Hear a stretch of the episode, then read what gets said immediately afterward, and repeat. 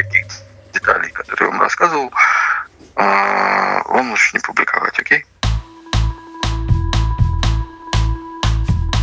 Всем привет, это подкаст «Медуза. Текст недели», подкаст, в котором мы обсуждаем самые интересные, значимые и запомнившиеся нам тексты, которые выходят на «Медузе» за последнее время.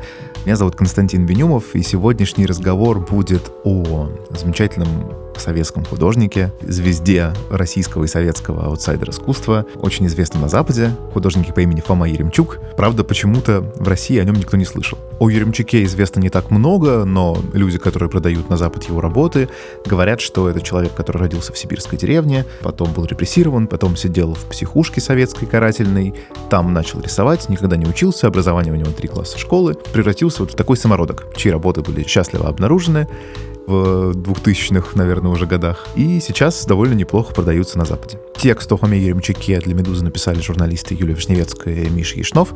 Они же провели довольно скрупулезную работу и показали, что нет никакого Фомы Еремчука, никогда его не было, что это мистификация. Сегодня мы поговорим с Юлией и Мишей о том, как они работали над текстом, послушаем кое-какие записи и поймем, наконец, э, все, что можно понять про Фому Еремчука.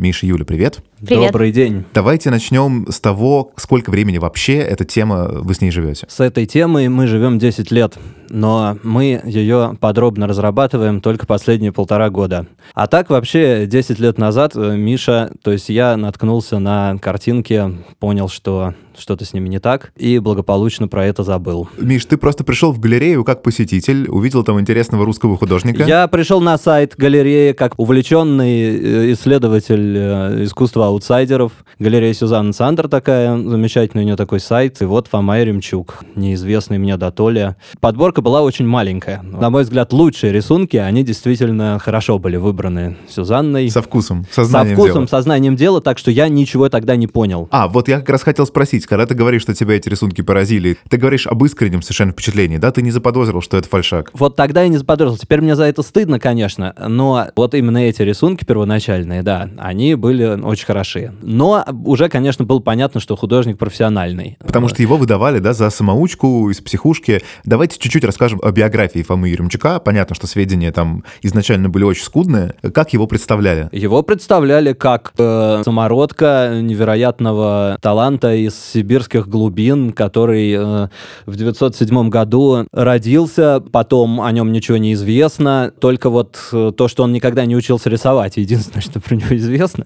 Сразу предполагалось, что это человек, опередивший свое время, да, то есть свои работы он делал, предположим, в 50-х годах 20 века, а расцвет аутсайдер искусства, как минимум там советского и российского, это 80-е и 90-е. Кость, тут я должен вас немножко поправить. Расцвет аутсайдерского искусства всегда происходит, потому что люди с психическими отклонениями, которые занимаются каким-то искусством, это еще и в каменном веке случалось, я думаю. Имеется в виду тогда расцвет э, исследований, то есть изучения Да, этого конечно, явления. конечно, да? да. То есть вот э, Понятно, что явление, да, было всегда, совершенно верно. когда на него вот этот феномен стали описывать, придавать ценность, как-то ее обосновывать, после этого стало возможно вот таких вот эксцентричных самоучек тоже показывать и продавать, да. И это уже, конечно, случилось в 40-е годы, вот был э, Дюбюфе, который ввел э, термин арбрют. Собственно, дикое искусство, да. Собственно, дикое искусство. Ну, сырое необработанное, дикое, как вариант, как синоним. А до этого были психиатры, которые исследовали творчество своих больных. В общем-то, это в русле, ну, каких-то таких вот рассуждений в стиле эссе все шло. Или, или попыток медицинских исследований. Это не был еще арт-рынок. Ясно. Юль, скажи, пожалуйста, а ты на каком этапе подключилась к этой работе, к этой истории? А, Ко мне пришел Миша в гости и говорит, я хочу написать пост в Фейсбуке. Ну и рассказал мне то же самое примерно, что вот сейчас. Спустя 10 лет обнаружил, что вот, значит, Фома Еремчук шагает по планете, что его работы продаются все дороже и дороже. Говорит, как мне лучше написать пост в Фейсбуке? Но я так задумалась, ну, мне тоже понравилась идея, что это подделка, потому что, ну, вот Фома Еремчук уже сразу звучит как псевдоним. А, то есть ты сразу напала вот на эту историю про Фому и Ерему, да? Ну Тебе да, сразу да. вот в имени что-то показалось такое, ага. Но э, проблема с такими ситуациями в том, что гораздо проще доказать, что что-то было, чем доказать, что чего-то вообще не было. Да, конечно, это вообще невозможная задача, как известно. Да, вот. То есть можно, конечно, написать пост и этим породить там еще какое-то количество спекуляций, кто бы это мог быть. Я, собственно, так и хотел сделать. Я подумал, ну раз уж в конце концов эта тема мне попалась, и она никак не Фома Ермчук такой живучий оказался, то есть я-то уже искал э, его разоблачение. А, Вот. то есть ты сознательно искал, кто-то, может быть, кто-то уже заметил, может, Конечно, кто-то уже я просто уверен был, потому что там, собственно, дальше как было. Я сначала не понял по этим шести картинкам, а потом по- к ним присоединились другие еще картинки. Я еще не успел купить альбом, альбом уже был издан. Я хотел заказать там его, там, значит, вообще был в восторге, но появились другие картинки, я на них посмотрел сразу и понял, что, ну, конечно, это невозможно. Там уже в более широкой подборке там были приметы другого времени и приметы других психологических характеристик автора. Ну вот, это то, что вот в интервью, собственно, вам и в тексте это есть. Отличное очень замечание, собственно, галеристки Сюзанна Цандер, которая говорит, что эти работы выглядят так, будто бы художник на десятилетие раньше увидел «Матрицу» и «Звездные войны». Да, ну, понятно, например, что да, таких, да. таких чудес, ну, не, ну, наверное, ну, может быть, и бывают, конечно. Но там, я так понимаю, что складывался некоторый как раз массив деталей, то есть в какой-то момент, во-первых, ты понимаешь, что этих работ не единицы и даже не десятки, а сотни и тысячи. Мгм. При этом мы говорим как бы о человеке, о пациенте психбольницы, который рисует их на обоих там подручными Мгм. средствами.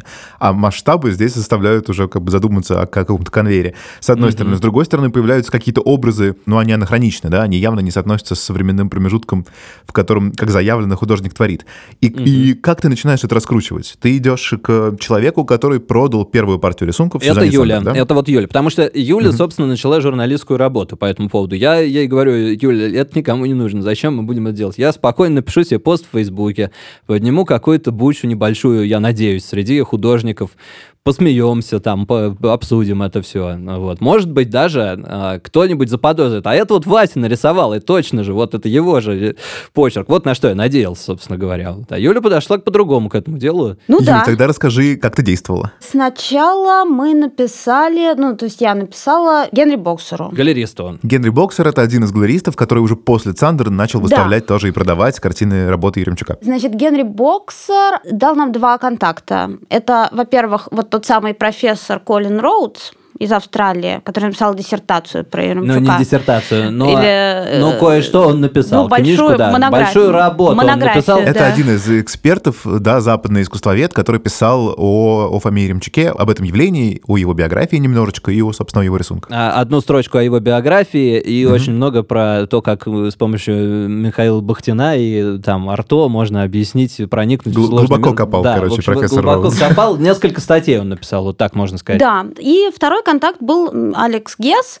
которого Генри Боксер назвал своим другом. Он говорит, еще по всем остальным вопросам обращайтесь, пожалуйста, к моему другу Алексу Гессу, который является основным источником работы Еремчука. И вот Алекс Гесс — это человек, который и Сюзанне Цандер тоже продал первую партию рисунков, как выяснилось. Как да? выяснилось, да. Вот, но сначала никто из них э, мне не ответил. По крайней мере, мы вот уже, вот это имя Алекс Гесс уже нашлось. Дальше мы стали про него что-то выяснять. Вообще мне периодически нужно ездить в Германию, причем в городок недалеко от Кёльна, в Бонн. И мне, собственно, ничего не стоило зайти в эту галерею Цандеров и с ними поговорить. И меня встретила, правда, там не Сюзанна Цандер, а Нина. да, вот ее компаньонка Нина, которая мне довольно э, честно все рассказала, как к ним пришел Алекс Гесс и какой он был странный. Она его назвала мафия-тюб.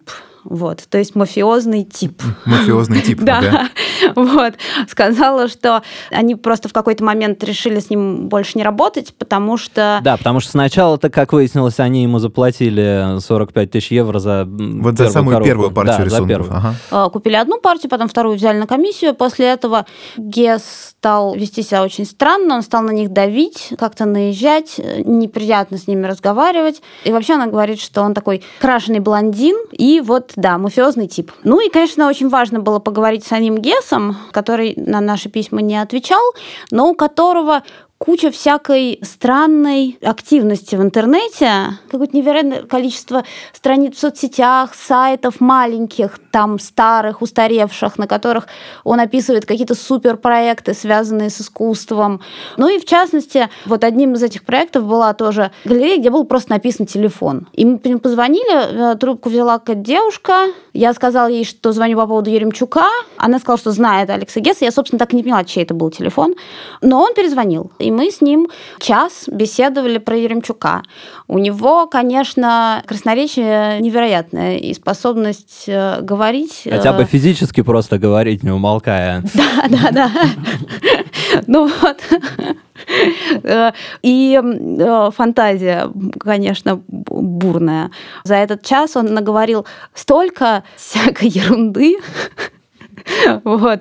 Мне это было очевидно там фрагментами, но для человека, который хоть немножко разбирается вот в этом искусстве аутсайдеров, Ну да, вы пишете, в частности, что он себя называет человеком, который открыл Лобанова, а очевидно, что это не, не этот человек открыл Лобанова. Да, самая яркая деталь это то, что он якобы открыл Александр Лобанова. Лобанов это известнейший российский художник-аутсайдер, вот такой вот, который, собственно, такая эталонная фигура, по которой можно изучать, что такое искусство аутсайдеров. Ну вот, да. Ну, еще, конечно, произвело впечатление то, что Гес говорил очень много, очень активно, э, очень быстро, и при этом никакой конкретики вообще невозможно было из него вытащить, да, никакие даты, никакие имена. Он якобы устраивал выставки Еремчука, он устраивал их в каком-то поволжском городе, который он не помнит. Ну, где-то в Поволжье, там, может быть, это были Чебоксары. Ну, тогда там выстав- работы Еремчука, они висели рядом с работами Гои, да, вы знаете, Еремчук это же русский Гои, ну, это, ну, так далее. В общем, такой примерно поток. Да, в общем, это было то, что называется гон. Вот. Но при этом, как бы, при этом этот человек подтверждает, что действительно он продает э, на Запад работы Яремчука. И выясняется, что у него вообще-то есть галерея в Сочи, где выставляются, кроме Яремчука, есть еще другие звезды э, outsider art а. Мы сомневаемся, что у него именно есть э, физическая галерея в Сочи. В этом мы очень Ага. сомневаемся. Может, как- когда-то какое-то помещение он и снимал там, и делал какую-то выставку. Ага. Ну, то есть есть юрлицо, то есть, в смысле, есть галерея, которая на- за ним записана, есть сайт старый. И и это не Ага. факт, есть просто название. Вот это вот кокон, вот... э, Галерея то, «Кокон», Просто, да. просто Или- слово это есть. Да, ну так вот, э, собственно говоря, э, по- после того, как мы поговорили с Алексом, да, уже у нас возникла какая-то определенность, то есть э, что-то такое, что мы могли предъявить, да, как основание. Да, для- Миша говорит, ну все, пора писать пост в Фейсбуке. А я говорю, нет, ну подожди, ну вот ты напишешь, что Алекс, значит, пофиозный тип, ты напишешь, что рисунки какие-то странные, но нужно, короче, найти все-таки этого художника. Ну, а я, естественно, э, Юле говорил, и, и, и сейчас бы так сказал, что невозможно найти этого художника. Как ты его найдешь? Э, То есть я до сих пор, честно говоря, э, э, обескуражен несколько тем, что нам удалось его найти, действительно. Э, Мы обратились к экспертам, а эксперты, как оказалось, вовсе не горят желанием что-то по этому поводу определенное говорить, и вовсе они не уверены в том, что вот э, так же, как мы, что э, Фома Ремчук это фейковый художник, они очень осторожно подходят к делу. То есть, в отличие от журналистов и авторов постов в Фейсбуке, они не готовы как бы сразу вы- вы- выносить Не готовы. вердикты. У них вот э, есть вера в техническую экспертизу, которая все решит. О, расскажи про этого Вальдмана. Как, Да, тут очень интересно, ведь э, есть еще вот этот кейс, который мы из статьи выкинули в итоге, в общем-то, из соображений краткости, да, что э, была же уже э, история похожая, на которую мы вышли в процессе работы вот над Еремчуком, э, художник Карл Вальдман, который э, в Европе продавался на аукционах, он не был э, художником-аутсайдером, он был и дадаистом, и сюрреалистом, и супрематистом в одном лице, ну, соответственно, вот в это время, в начале 20 века он творил. Ну и работы его, они каким-то образом куда-то потерялись, а потом все нашлись. Нет, еще он как-то с Советским Союзом А, ну да, да, да. Там, там на самом деле с этим э, биография, она немножко в разных источниках различается. Вот сейчас уже там сложно в этом э, разобраться. Но, в общем, что он в итоге еще и в СССР уехал, да, и он, возможно, был связан там с Малевичем, поскольку он супрематист. Вот. И в итоге он и, и таки сошел с ума, и вроде бы даже был репрессирован. То есть э, и в лагере он побывал. То есть определенное э, родство с нашим персонажем, и даже до такой степени, что я раскаюсь в том, что я подумал, что это действует одна группа, когда я узнал про Вальдмана, что Тут надо уже по-крупному заходить, и, видимо, Вальдман — это предыдущий проект тех же ребят. Да, ну и, конечно же, работы Вальдмана, они были куплены кем-то на блошином рынке, чисто случайно. Но, что самое интересное, была экспертиза работ Вальдмана. Да, поднялся в итоге скандал. Их продавали, продавали. Потом тоже какие-то журналисты, тоже вроде нас, вот, значит, они задали вопросы. Они, правда, не нашли художника, они, они не такие крутые, но э, они задали эти все вопросы. И скандалы они подняли. Вот. В итоге какая-то была проведена экспертиза, там несколько было экспертиз. Она, собственно говоря, не смогла ответить на главный вопрос, когда эти работы созданы. Может быть, 50-е, может, 60-е, а может и 90-е, в общем, ну как угодно. А вот. почему она не смогла ответить? Потому что, то есть, он же коллажи делал, это Карл Вальдман, вот что я еще не сказал, это художник-то.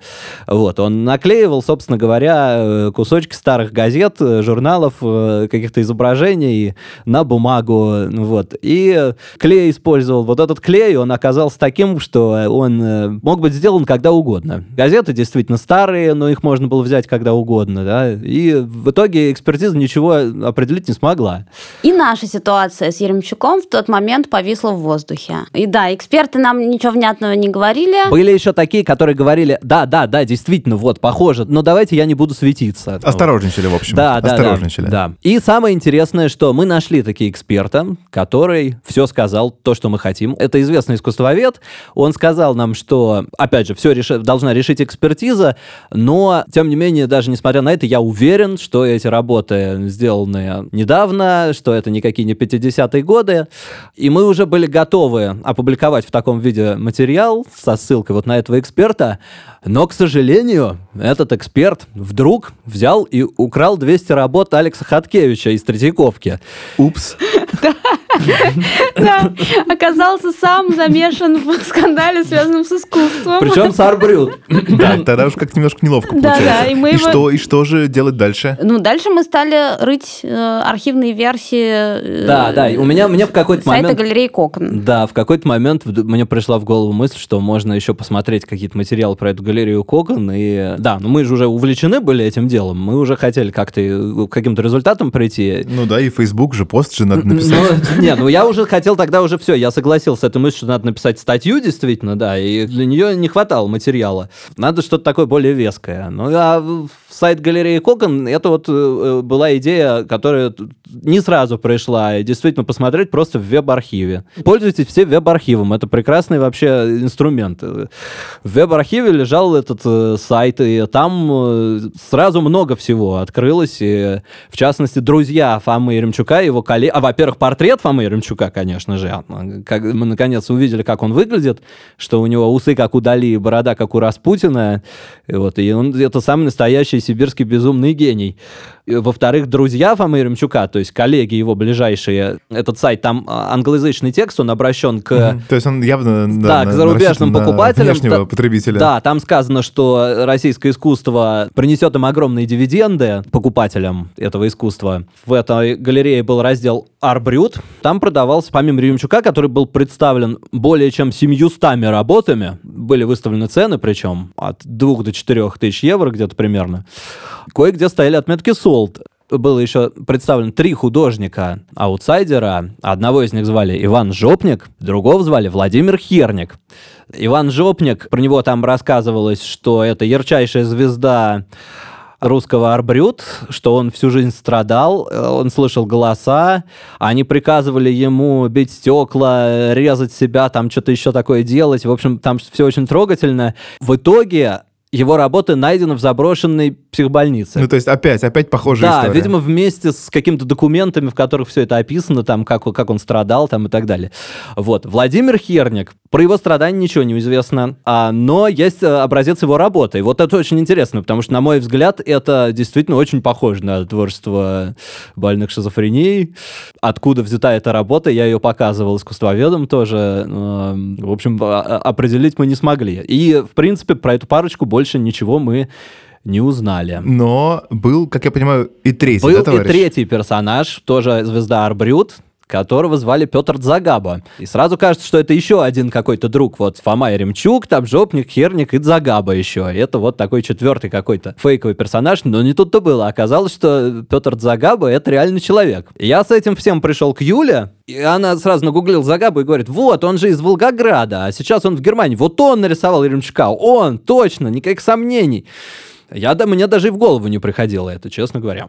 И вот мы начинаем смотреть его картинки. И Юля говорит, ну точно, это он нарисовал, ну смотри, ну это, я, я говорю, нет, нет, что-то не то. И тоже на, не- на него смотрю и говорю, нет, вот он... Ну, в общем, а, э, с Мишиной точки зрения, Загаба был э, просто не тем типом личности, которым мог бы быть э, автор рисунков Фомы Еремчука. вот, совершенно по- верно, да. Вот, по стилю, по общему какому-то ощущению. То есть, да, но я не так хорошо разбиралась в э, Еремчуке и в типах личности. Вот, я поэтому говорила, а, этот Загаба, конечно же.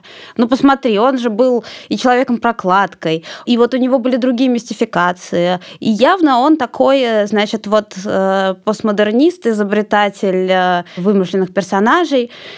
Вот, а Миша говорил нет. Но я говорю, ну давай звонить тогда Загабе. К- к- По случайному совпадению я писала в тот момент э, для другого издания статью о том, как э, русскому художнику раскрутиться на Западе. Я решила, что я с ним поговорю, ну, как бы и об этом тоже, вот, и дальше посмотрим, как бы, ну, как пойдет разговор. И во время этого разговора он сам заговорил о том, что в Европе очень большой популярностью пользуется искусство аутсайдеров из России. Да, никто его за язык не тянул. Да, собственно. да, сам вдруг сказал, что вы знаете, есть такой арбрют. Я тоже говорю, надо же, как интересно, арбрют. Я А, тоже говорю, конечно, да, мы же вместе разговариваем. Да, вот это да, вот как интересно. Да-да, я- а мы Расскажите спрашиваем, поподробнее. а кто занимается распространением а, вот этого российского арбрюта? Он говорит, ну вот есть такая э, галерея Кокон. Которое есть, да, Содружество немецких, французских, итальянских и швейцарских галеристов. Опять этот самый кокон. Опять кокон, но в какой-то совсем другой форме уже. Ну да, вот. И дальше мы просим, э, он говорит, что я сам принимаю участие в его там распространении, вот даже делал диск на эту тему. Ну и мы просим его прислать какие-нибудь примеры и самого этого российского арбрюта, и того, что он лично делал. Ну и он присылает картинки Фомы Еремчука. А там Еремчук. Вот. Но еще он рассказал про своего брата. Я уже думала, что это просто Дзагаба. Вот. А тут он говорит, у меня есть брат в Волгограде, который лежал в психушке. И он тоже художник. И вот как раз через него-то я вышла на это искусство аутсайдеров. Потому что, когда я его навещал в больнице, говорит Загаба, я там э, столкнулся с э, искусством пациентов, потому что в больнице был музей свой. И я, говорит Загаба, эти все работы себе присвоил каким-то образом и продал их на Западе. Становится понятно, что нужно теперь пообщаться еще и с братом. Ну, как бы мы обязаны это сделать, если вся эта история выводит нас на еще одного персонажа. Брата Загабы зовут не Загаба, потому что Загаба это псевдоним. Он дал нам его контакты. Его зовут Алексей Шилов. И мы думаем, тогда уже не Еремчук ли он. Но он точно не Еремчук. Это Да. даже мне очевидно. Мы смотрим на его работы и видим, что там как-то совсем не Еремчук, потому что там как-то уж очень все основательно, так нарисовано, так аккуратно. Хотя он тоже хороший график, но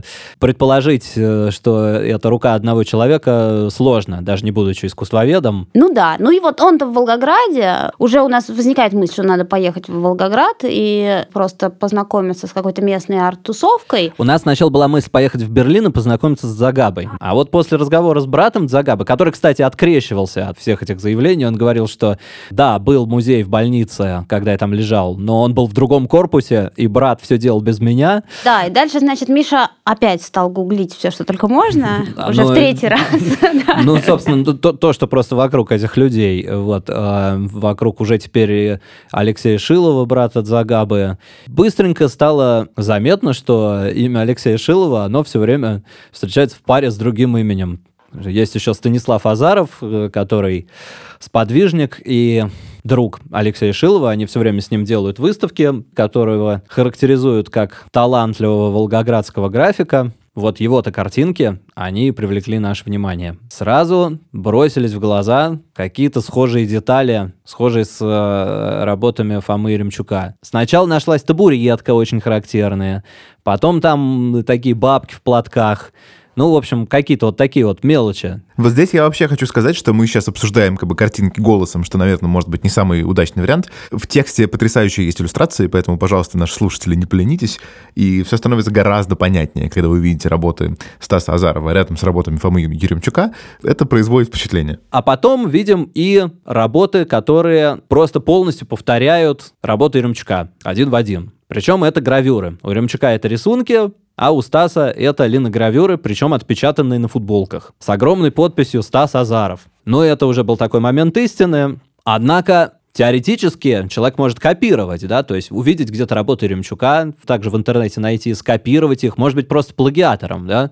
Все стало на свои места, когда мы заметили, что, собственно говоря, на лицо забавное сходство, что Стас Азаров похож на Фому Еремчука, потому что э, у него есть фотография, где он такой бородатый в шапке-ушанке с большой красной звездой. Есть аналогичная работа Фомы Еремчука, выполненная по композиции как автопортрет. И тут уже стало нам понятно, что надо лететь в Волгоград. Получается, что мы находим человека, который мог быть, да, по всему выходит, что он мог быть Фомой Ремчуком, и что он рассказывает? Во-первых, расскажите, как вы с ним встретились, а во-вторых, что он рассказывает? Он рассказывает, что просто он рисовал э, рисунки, которые у него купили какие-то непонятные люди за какие-то небольшие деньги. Ну, конечно, мы-то уже думали, что это он, собственно, и есть э, автор всей этой затеи, а Алекс Гесс — это коммерческий агент, который занимается распространением. А Стас нам внезапно рассказывает совершенно другую историю. Мы поставили камеру перед ним, пришли к нему домой и предъявили ему альбом и спросили, вот, ваши ли это рисунки? И Стас Азаров, он немножко так помялся, так ну, говорит, ну да, мои рисунки. Но говорит, э, рассказывает нам ту историю, которую совершенно мы не ожидали. Мы-то думали, что он сейчас скажет, ну ладно, да, это я все придумал. На самом деле вот этих рисунков вообще мало кто видел. Из-за того, что это как бы ну, куча макулатуры, которую я просто периодически выбрасываю, ну, потому что ее накапливается так много, что, ну, а куда ее девать? То есть, если здесь это все складировать, здесь просто лопнут все полки. Просто на выставке подошли люди, ну, которые, ой, здравствуйте, там, классно, у вас такие классные работы, а может что-нибудь приобрести? Ну, блин, ради бога. Два типа явно интересующиеся, явно, явно в теме графики, явно в теме гравюры. Вот, начинают это все смотреть. Ну, там периодически какая-то башня. Башня вообще не алё, как бы она смотрела и на это там так ей, видимо, по боку было. И вот э, один такой, вот там эскизы какие классные, красивые, а что я говорю, ну там для гравюр, там для графики. И тут эти перцы такие, слушай, а если мы тебе вот, там по 300 рублей вот эту пачку заберем? Ну, я как бы думал, ну, еще нарисую. Ну, вот они как бы в одну порцию, потом, я как бы из-за того, что не все показал, угу. потом они еще такие, а вот это, я говорю, ну, это тоже, а это, как бы, ну, и это тоже. Потом как бы еще, слушай, а можешь еще дорисовать вот таких эскизов? Просто уже для нас эскизов. Я говорю, ну как бы не вопрос, а сколько нужно? Ну там сотню штук. Говорю, ну как бы это время. Говорит, хорошо, окей. Вот мне они говорили, что типа будет имя, да. вот, будет э, некий персонаж, угу. вот, они это говорили все-таки, да? Да. А ага. про персонажа что-то говорили? Как, какими должны быть картинки там? Ну вот они про вот эти вот порции, которые они просили, они да. просили, можно вот совсем по трешой, можно вот прям кошмар. То есть у тебя типа такой лайтовые пошли какие-то, прям вот легенько такое. Типа, а можно что-нибудь вот прожечь, что прям какое-то, прям мясо какое-то было? То есть, ну, какие-то были там под впечатлением, там, скажем, я лежал в больнице, да, у меня какие-то порции картинок, я думаю, ну, утрирую, все это сделаю в больничную тему, там, кошмар. И то, что я понимал, что, скажем, это не пойдет ни на какую выставку в Москву, там, э, тетенька галерист придет в ужас от того, что он видит такие эскизы, я это делал просто для себя. Думаю, ну, то есть у них, этих чуваков, в принципе, они, видимо, почему и зацепились за эти картинки, потому что, видимо, для них уже был готовый материал. Угу. То есть им ничего особо не пришлось частью работ придумывать. Они вот там угу. просили сфокусироваться, там, типа, а может там не упоминать, там, каких-нибудь там сотовых телефонов или mm-hmm. чего-нибудь еще. Пожалуйста, как бы это. И в итоге получается, что есть художник, который рисует, как, как рисует, и у него это покупают по 100 рублей, а потом продают по несколько тысяч евро на Запад. Да, получается, получается так. что так, да. Мы на самом деле очень долго э, сомневались, верить ли Стасу. Вдруг он все-таки что-то получает, э, и вдруг он все-таки тоже в сговоре.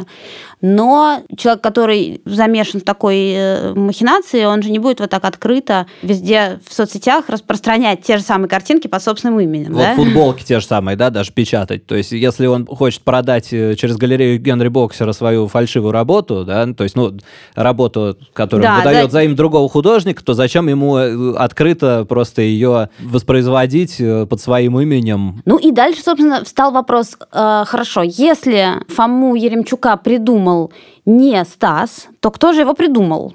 У нас нету прямо железных доказательств, но у нас есть э, веские основания предполагать, что это все-таки тот самый Загаба. Он знает всех, да, он знает Стаса, он знает э, Шилова.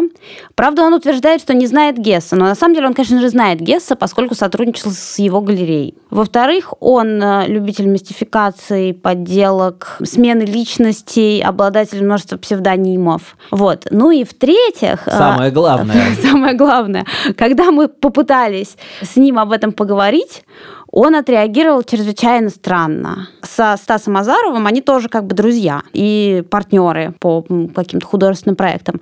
Во-первых, он сразу же сказал, что Стас э, не такой талантливый, как Еремчук. Наверняка это Стас подделывал Еремчука. Стас на самом деле вторичен, что его, его работа — это перепевки каких-то ГДРовских журналов 70-х годов, иллюстрации из ГДРовских журналов, ну и так далее. То есть, в общем, что, Да. что не так он с ним и дружен на самом деле. Ну да, мы ему говорим, ну как же, вот ваш же брат Шилов, он же тоже сказал, что Фома Еремчук это фейк. И тут он говорит, «Э, ну, вы знаете, они, они вместе все. Э, Вот и этот Стас, и мой брат, я никогда им не доверял. И вообще, ну они, ну они русские же, ну вот э, у, у русских вот у них принято. э, Да, дескать, русские все заодно. Да, русские, вот если Кого свой, то, маму значит, родную говорят, лишь бы. Вот, это он про своего друга и про своего брата, так. Вот. Ну, в общем, чрезвычайно было странно. Вот. Это все было в переписке. А когда мы с ним попытались поговорить голосом, так он вовсе ушел в отказ. Между тем человеком, чье имя по каким-то причинам упоминалось на страницах Кокона, и мной, как человеком, который живет в совершенно другой нас, нет ничего общего, простите. А, существует еще один Петр Загаба. Еще это другой человек. Нет, это не так, но это просто немножко другая реальность, в которую лучше не заглядывать. Вы можете рассказывать про галерею Кокон все что угодно, но, соответственно, ни моего имени, ни никаких деталей, которые я вам рассказывал, а, вам лучше не публиковать, окей? Понимаете, какая штука, Юлия? Вы вот меня совсем не знаете, а думаете, что знаете. Я на такой не претендую. Да. Ладно, хорошо, до свидания. И еще важный эпизод, да, звонок Алексу Гессу. Да, значит, Алекс Гес э, сначала э, пишет нам смс «Я сплю», потом э, через э, где-то 20 минут перезванивает, а мы ему послали, ну, просто две работы Азарова и Еремчука, ну, одну и ту же. Вот у меня уже тоже, я же проснулся, я уже лег с детем спать, и вы меня аж это, ну, может быть, меня все это время кто-то за нос водит. Вот я тоже думаю, а вы точно это покупали у врача, а не Сто процентов, я сам лично покупал. не у каких-то посредников, не Нет, э, сам лично покупал. Сейчас, понимаете, просто вот я ничего не могу с этим поделать. Сейчас все сходится таким образом, вот, что как будто бы вы вообще это все придумали, как в детективе каком-то. Под подозрением только вы. Мне как-то то, что вы там делаете, это ваше дело. Я вот теперь свое дело. Это мне стоило больших денег, и я теперь за свои деньги, естественно, проведу расследование, кто что сделал и откуда, и кто меня, если это подстава какая-то, то кто меня подставил. Потому что тогда надо найти этого художника, он тогда гениальный. Вы пишете, вас вы на то вы и пресса, и журналисты, вы пишете все, что угодно. Э, Мне, э, как вы напишете, мне все равно, потому что для меня в любом случае будет всегда выгодно. И, и черный пиар, и белый пиар для меня пиар. Если вы даже мое имя упомянете, это только будет плюсом для Да. меня. Я вам подарю э, работу Веремчука. О! Да, да. Вы тогда Вот. публикуйте, а я потом... э, У меня есть э, неопровержимые доказательства. А я вот тогда выйду и предъявлю железные доказательства. Вот это сейчас ожидается, Да, вот говоря. чего мы А, с нетерпением это мы ждем. Минут- здесь, с это минуты то, на ждем. На минуту вот Алекс Гес предъявит нам веские неопровержимые доказательства. Вот, в общем, вот такая красота, и мы понимаем, что, видимо, речь идет все-таки о какой-то коллективной мистификации, причем, видимо, с целью заработать. Да? Трудно сказать, насколько эта цель была заложена изначально, был ли это просто веселый проект, который потом стал приносить деньги, или это действительно как бы такая чисто финансовая расчетливая история. Но есть эм, Алекс Гесс, который э, явно имеет отношение к этому как э, человек, который реализует работы. Есть э, Петр Загаба, и Алексей Шилов. И есть, собственно, Стас Азаров, который, видимо, возможно, даже особенно не подозревая, что участвует в таком мощном проекте, просто продает, э, рисует на заказ то, что просит, и продает за небольшие деньги. И есть западные галеристы. И вот этот момент, который нам нужно обязательно обсудить. Потому что есть люди, которые скажут нам, что, безусловно, галеристы Сюзанна Цандер и Генри Боксер тоже в деле. Ну да, это подозрение, которое э, высказывается сразу многими, кто об этой истории слышит. Главное основание в том, что легализация работ, который выводит их на рынок, это самый ответственный момент, когда в один э, момент э, у нас работа никому неизвестного, ненужного художника, а в другой момент они уже выставлены в престижной галерее, о них написаны какие-то статьи, и вот уже их э, можно покупать, и они имеют цену. У них есть история продаж, у них есть история выставок, это называется провинанс. И вот получается, что Сюзанна Цандер, она и сделала провинанс Еремчуку. Ну вот э, мы все-таки думаем, что Сюзанна Цандер и Нина Дельмес, они к этому сговору не причастны. Ну, то есть они просто увидели классные работы и поверили в рассказ об их происхождении. В первую очередь, ну вот помимо просто впечатления от общения с ними, Сюзанна и Нина, они купили сами сразу же эти работы и заплатили 45 тысяч евро, ну, и это все-таки не копейки, да. Угу. Можно считать, что они поверили Алексу Гесу, поверили в подлинность работ. Да, и, кстати говоря, у них есть документы, которые они нам показывали, которые подтверждают реальность этой продажи, да, то есть э, действительно э, сделка состоялась. Ну, в общем, да, в общем, нам теперь остается, видимо, ждать э, того самого опровержения, разоблачения и доказательства от Алекса Гесса. Ну, вот, кстати, угрозы от него больше не приходили после того, как э, статья опубликована, опубликована. Ну да, а теперь-то что, она уже опубликована. Ну да, ну так-то вообще приходили смс А так вообще приходили, Анонимки, да. да. До публикации приходили страшные смс -ки. Это был подкаст «Медуза. Текст недели». Меня зовут Константин Бенюмов. Как всегда, на прощание советую слушать подкасты «Медузы», ставить им оценки и писать на почту подкаст собакамедуза.io о том, что вам нравится и что, может быть, не так сильно нравится. И до встречи через неделю.